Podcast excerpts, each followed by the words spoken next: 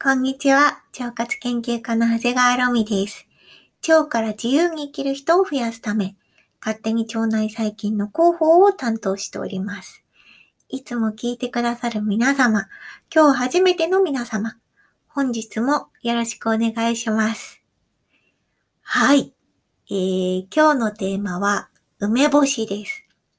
梅干しね、めちゃくちゃ大好きなんですよね、私。でもあの酸っぱい梅干し、一日一粒で医者いらずって言われるほど効果を期待されている伝統的な健康食品なんですよ。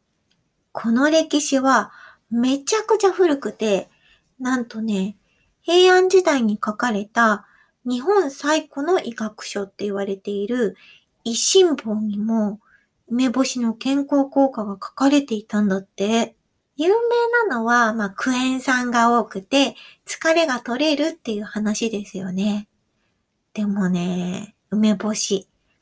腸活ともとっても相性がいいんです。今回は、梅干しと腸内環境についてちょっと見ていきたいと思います。まず、梅干しとは何かっていうところからいきましょうかね。まあ、梅干しは家庭で作られる伝統的な漬物の一つです。大昔はもう普通に家庭で作られていて、だんだんだんだん広まっていた食べ物だから、各家庭によって結構作り方が違うらしいんですよ。でも、どの作り方でも必要なのはお塩です。お塩だけは、まあ、どんな梅干しでも使われてますよね。そう、この伝統的な作り方で塩漬けにされた梅干しって、もともとは保存食として食べられていました。そう。腐らないようにお塩をたくさん入れてたわけです。腐敗菌はお塩が苦手なので、お塩をたくさんまぶしておくと、よりつかなくなるんですよね。じゃあ、梅干しはなんで腸にいいと言われているのでしょうか梅干しには消化を助ける働きがあるって言われてます。その理由はやっぱりあの酸っぱさですね。私たちって酸っぱいもの食べると唾液がたくさん出るじゃないですか。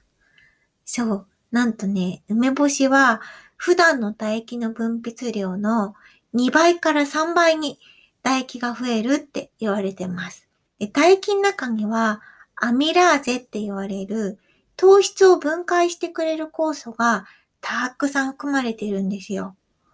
この酵素のおかげで食べ物が消化しやすくなったり、消化しやすくなるっていうことは胃とか腸への負担を減らしてくれると言われています。でもね、これだけじゃないんです。梅干しにはたくさんの有機酸やミネラルが含まれてます。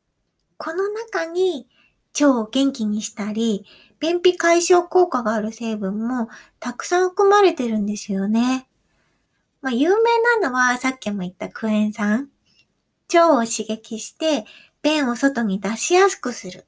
腸の前動運動を活発にしてくれると言われてます。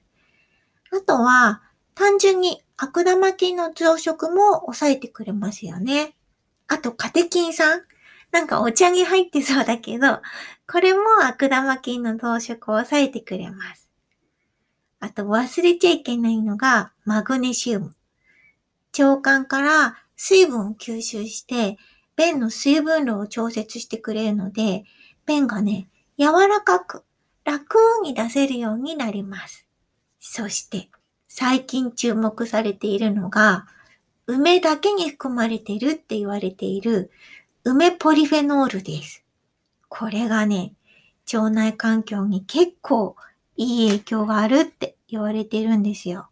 2016年に近畿大学が発表した内容によると、梅酢由来のポリフェノールをマウスに与えたら、マウスの腸の中で硫化水素とか、アンモニアとか、インドールとか、いわゆる、まあ、悪玉菌が出す腐敗ガスああいうガスを出す菌が少なくなることが分かりました。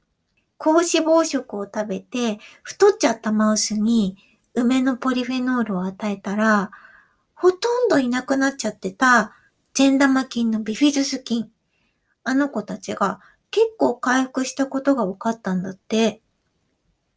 まあ、人を対象にした研究がまだあんまり多くはないんですけど、まあ、中には梅酒を2週間摂取したらビフィズス菌が増えたっていう研究結果もあるので、梅ポリフェノールはね、結構腸内環境を整える可能性があるんじゃないかって注目されています。あともう一つ。梅のポリフェノールの他にも、なんかね、面白い成分が含まれているんですよ。バニリンってわかります？なんかね、ダイエット効果があるって最近注目されているんです。このバニリンはバニラの香りの主成分らしいんだけど、小腸で吸収されて脂肪細胞に刺激を与えるって言われてるの。これがね、なんと梅にもたくさん入ってるらしいんですよね。あんまりバニラの香りするって思ったことないけど、実はするのかも。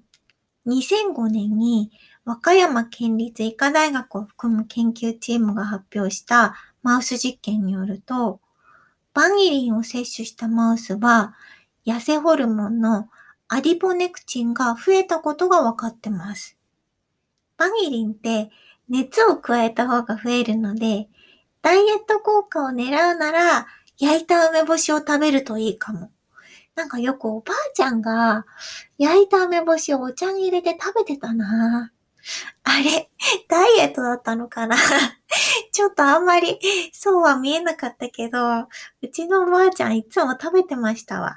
そう。腸にいい梅干しの食べ方って何がいいんだろうなってよく考えるんだけど、まあ、有名なのが、あの、ファスティングの時に回復食として利用される梅流しっていうメニューがあります。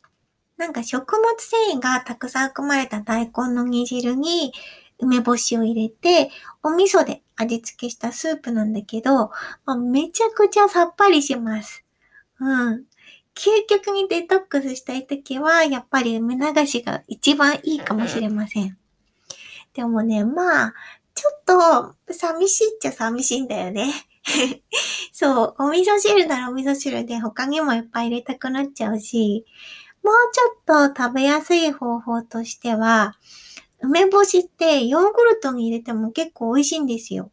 プレーンのヨーグルト、まあ大体 100g に梅干し1、2個そこに、まあ、甘酒も入れたり、まあ、蜂蜜がお好きな方は蜂蜜でもいいんだけど、それを入れて、まあ、梅干しを潰しながら甘酒とヨーグルトと一緒に食べるんだけど、意外と、意外と美味しいです。なんて言うんだろう。甘じょっぱ系というか、まあ、ちょっと違うかもしれないけど、意外といけますよ。そう、梅と甘酒のコンビが結構ヨーグルトに合うんですよね。おまけにさ、ヨーグルトの乳酸菌と甘酒の麹菌が発酵の過程でいろんなものを作ってくれてて、ビタミンとかアミノ酸もたっぷりなので、本当に腸活的にはおすすめです。今日は梅干しについてお話ししてみました。ぜひ参考になれば幸いです。それでは、今日はこの辺で。バイバイキーン。